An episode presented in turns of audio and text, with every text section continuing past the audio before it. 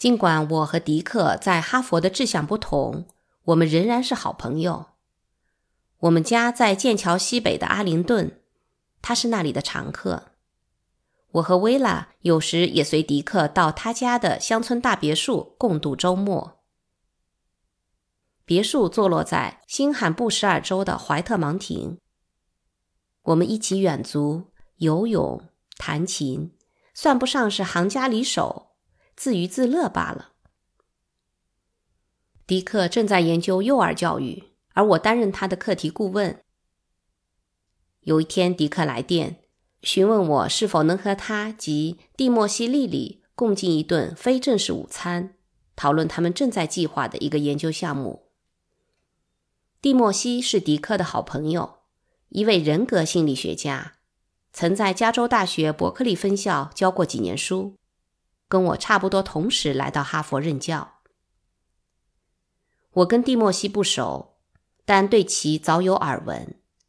他聪明有趣。精力充沛，魅力四射，身上带着一点神秘色彩，我很欣赏他。本科生中绘声绘色地流传着有关他的流言，多半是夸大其词，甚至纯属恶意歪曲。不过有一项传言确实属实，就是蒂莫西一直在从事迷幻药的研制。在墨西哥的一次旅行中。他因为食用了一些蘑菇而出现幻觉，声称幻觉大大扩展了自己的意识。迷幻效果是暂时的，但那次经历引发的兴奋是长久的。蒂莫西相信蘑菇有改善个人品性和改变世界的潜能。这就是那天午餐时迪克和蒂莫西想跟我讨论的话题。蒂莫西说。他最近从蘑菇中提炼出了能改变精神状态的成分，并制成一种叫做裸盖菇素的药。他们想用新药做些实验，计划先从波士顿地区神学院的研究生们入手。迪克说，这种药将帮助他们超越梦想极限，获得最美妙的宗教体验。蒂莫西补充道。如果给顽固不化的罪犯服用果盖菇素，想想会发生什么事情？只需几个月时间，监狱就变得门可罗雀了。小小的蘑菇居然有如此大的威力，我有点不相信。蒂莫西有些生气了。它是开启心灵和思想的小蘑菇，是让人们感受到彼此联系的小蘑菇。是我确信可以减少暴力、远离战争的小蘑菇。我的随口一问，在蒂莫西看来却是亵渎神明。我被他们这份视自己为救世主的狂热吓住了，没法断定他们的主张是伟大的还是虚浮的。一阵尴尬的冷场后，迪克说。我们想以科学正确的方法进行研究。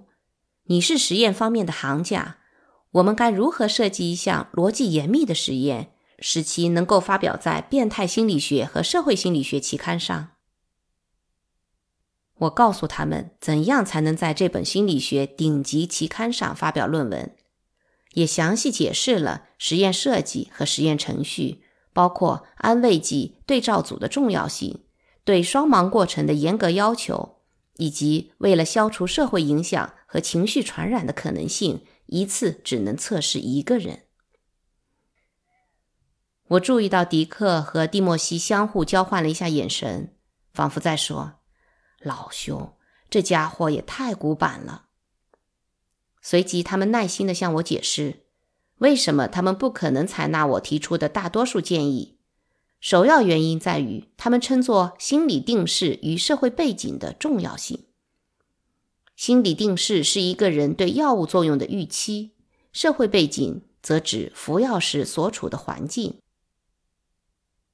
蒂莫西说：“比如，如果你穿上白大褂，在精神病医院里监督病人服药，病人服药后很可能产生恐惧的幻觉，认为自己失去理智了。”但如果是在环境舒适的客厅里，一帮朋友围坐在一起，壁炉让人倍感温暖，人们服药后脑海中就可能出现令人兴奋的幻觉，而不是恐惧的幻觉。迪克接着说：“再说，如果我们给一组即将从康科德监狱假释出狱的罪犯服用几次裸盖菇素，然后将这些人的再犯罪率与另一组没有服用裸盖菇素的假释犯进行比较，那不是很好吗？哦，若你们能将罪犯们随机分配到实验组和对照组中，并且能够控制好除了药物之外的任何情况，那么这个实验设计基本合格。任何情况是什么意思？就是字面意思。例如。置身于与一群志趣相投的朋友围坐在壁炉边的温馨情境中，也有可能促使罪犯们萌生重新做人、远离犯罪的念头。如果这一背景出现在实验组中，它也必须出现在对照组中。迪克和蒂莫西点点头。长时间的沉默之后，迪克说：“哦。” JASP 的论文有眉目了。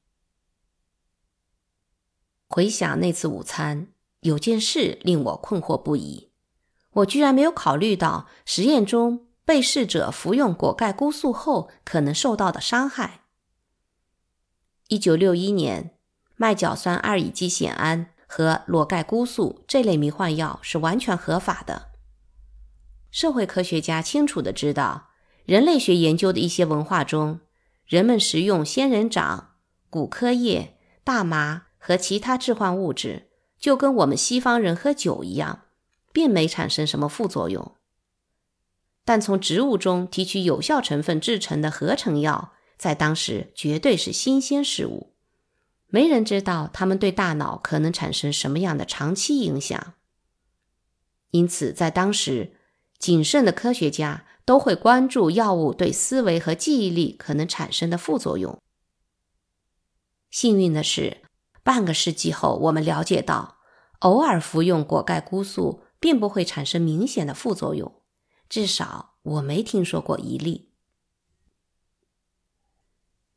迪克和蒂莫西成功的令监狱门可罗雀了吗？显然没有。